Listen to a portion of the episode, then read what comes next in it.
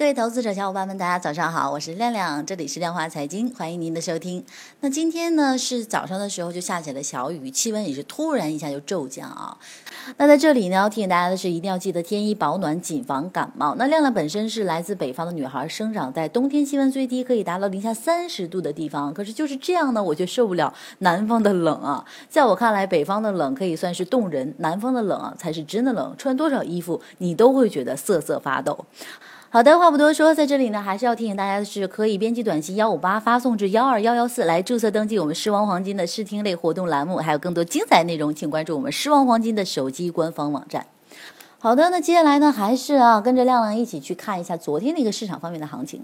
那昨天呢，两市上演了过山车一样的行情。为什么这么说呢？早盘的时候呢，煤炭、有色板块的行情是非常给力的啊。那两市呢，快速的一个走高，沪指盘中呢再破三千一百四十点。但是呢，随后呢，市场获利盘大幅的涌出，承接力度呢不济之下，那午后呢就呈单边下跌的一个走势。所以说，真的是大起大落的一天。那么截至收盘呢，沪指报三千一百三十三点四零点，创业板报呢是两千一百三十点三零点。还有就是成交量方面啊，那两市昨天成交量是五千一百一十四亿啊，相对前一日的这个交易日呢，再度缩量了五百五十亿。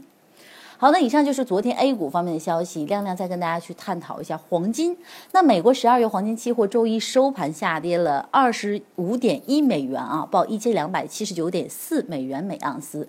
这个呢，就创了一周以来的一个最低水平。那主要的原因呢是这样的，亮亮来跟大家去讲一讲是什么呢？就是美国联邦调查局决定不对希拉里邮件门事件提出新的指控了。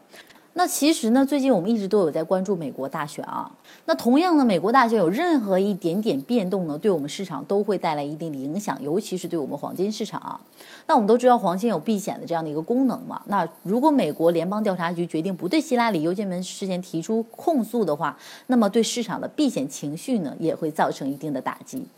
那所以呢，美国大选现在已经成为了本周最大的一个风险事件啊。那随着市场目光开始聚集到这个大选上来之后呢，市场整体交投开始变得非常的谨慎了。因此啊，亮亮是觉着呢，大家可以在去这个结果确定之前呢，对黄金暂时采取一个观望的态势。好的，那针对以上这些昨天的市场行情呢，亮亮当然还是要给大家一些好的建议了啊。那我们去看一下，就是其实我们认为呢，当前压制市场中期趋势的因素没有变啊，在没有出现一个非常大的宏观变量之前呢，那市场呢将延续这样的一个震荡行情啊。所以说呢，我们依然可以维持目前处在这样的一个做多窗口的判断啊，不去改变它。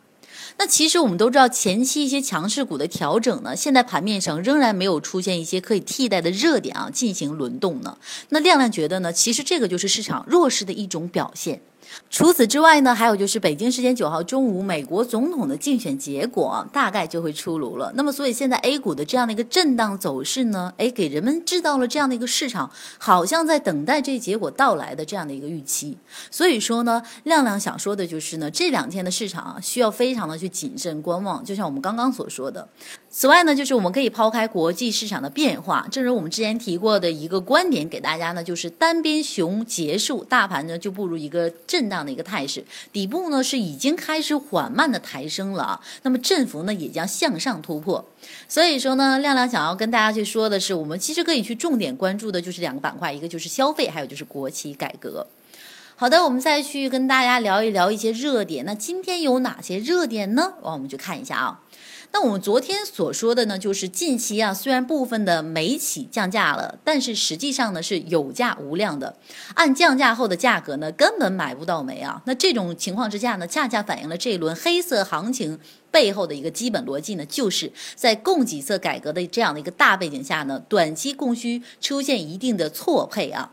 所以说呢，这个煤焦钢的现货呢，表现的就非常的强势啊，期货价格呢也在不断的上涨。因此啊，亮亮是觉着呢，投资者朋友们今天啊，可以去继续关注黑色或者是有色板块啊。此外呢，还有个热点要跟大家去说的，就是有关于宏达矿业的，不知道大家有没有去关注啊？就是宏达矿业十一月六号晚间发布一个公告呢，就是公司拟资产收购金陵矿业啊。那十月六号刚好是亮亮的生日啊，非常的巧。那受到这样的一个消息面的影响呢，鲁银投资十月七日封上涨停板，因为这个鲁银投资呢与上述的这个股权转让的受让方，也就是金陵矿业呢，均是山东省国有企业。